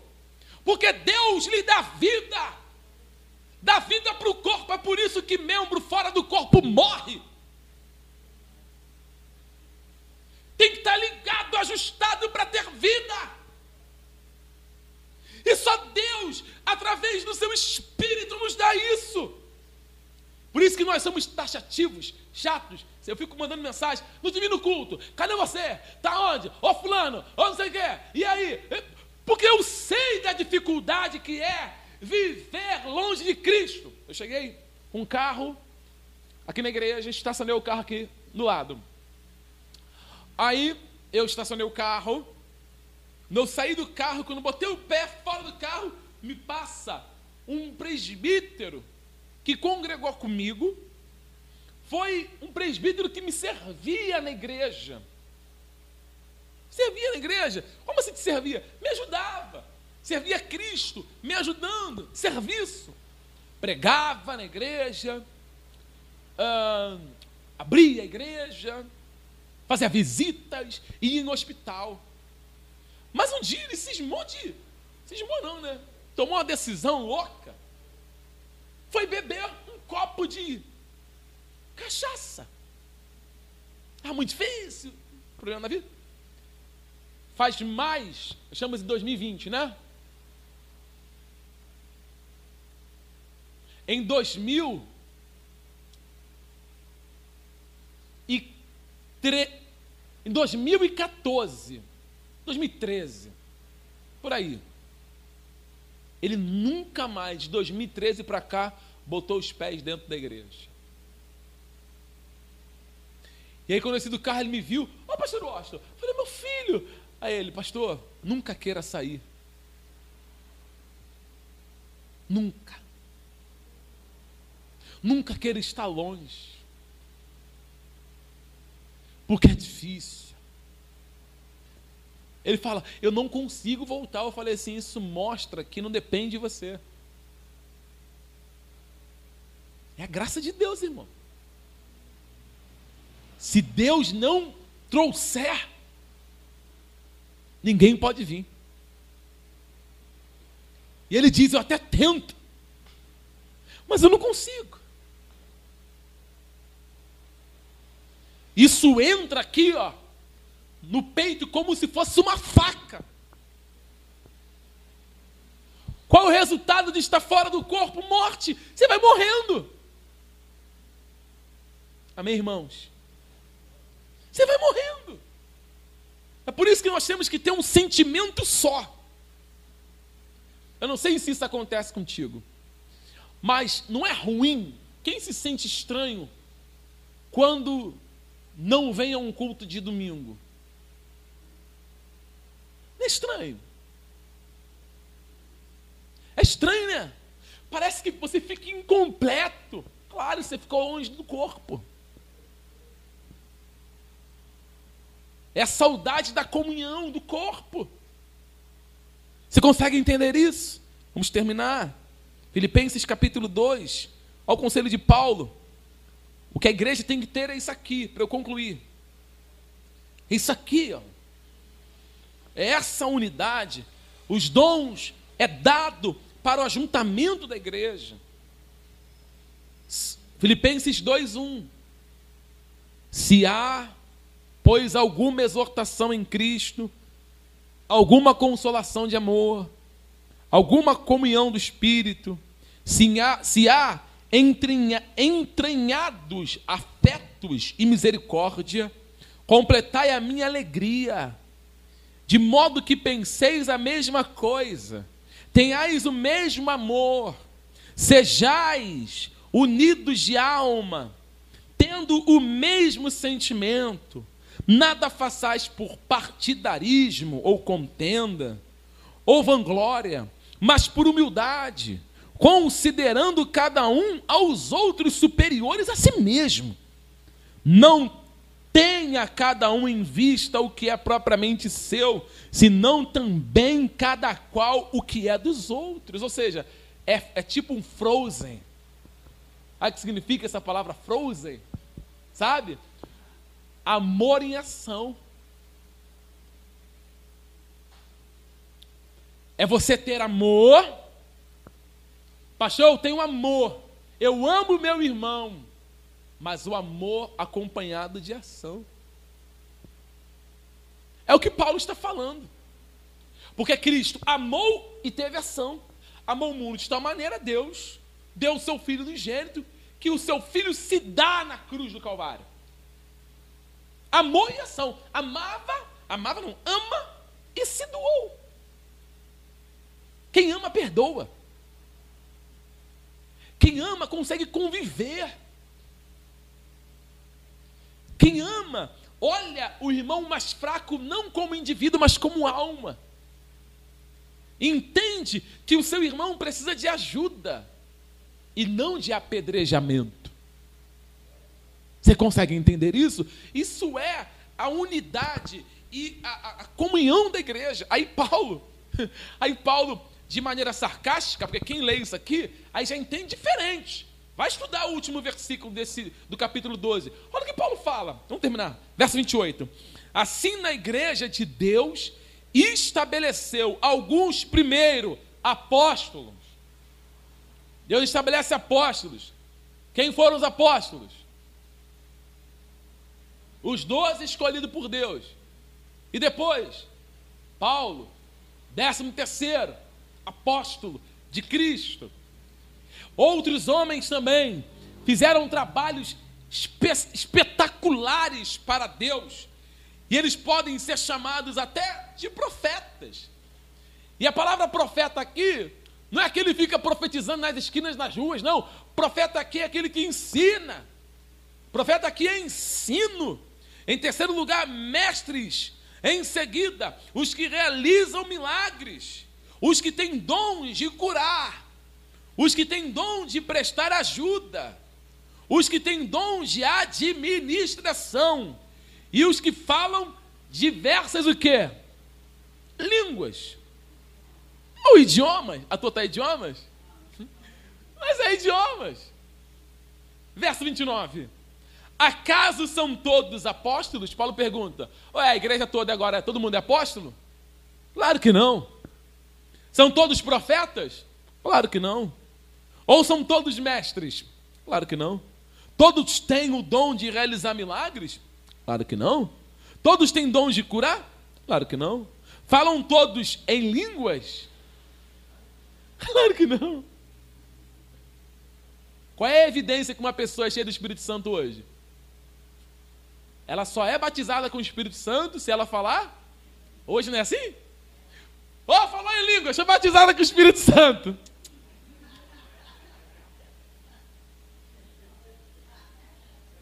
E não é o que a Bíblia fala. Continue. Que olha o que eu já recebi de gente falando, ei pastor, eu não sou batizado com o Espírito Santo. Pastor, eu estou 10 anos nessa igreja, 20 anos, até hoje eu não falei na língua dos anjos.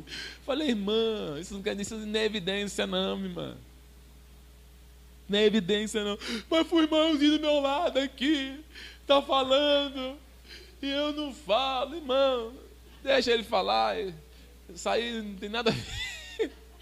Você consegue entender? A pessoa faz uma bagunça. Olha o que Paulo fala. Todos a interpretam. Posso fazer uma pergunta para vocês? É só para encerrar. Gente, que vontade de ficar aqui até meio-dia. Mas olha isso. Quantos anjos na Bíblia você viu trazer mensagens, anjos, né? O, o, o, os anjos que vieram, né? E vocês ouviram eles falarem na língua dos anjos. Nem os anjos falam na língua dos anjos com a gente. Como é que os anjos falavam? Idioma. Quando a notícia foi dada a Maria que ela ia engravidar, o anjo falou em qual língua? Falou no hebraico.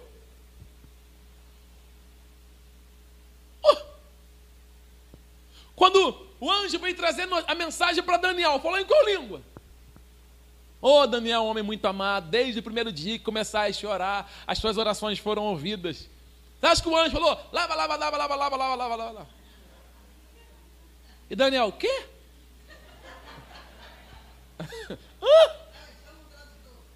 Chamar um tradutor. Você consegue entender? Quando Deus falou com Jesus e os discípulos estavam lá, João Batista estava lá, Jesus sendo batizado nas águas do Jordão, uma voz do céu se ouviu: Este é o meu filho que aos discípulos, presta atenção, foi concedido o entendimento. E aos outros, sabe o que a Bíblia diz? Que eles ouviram como trovão.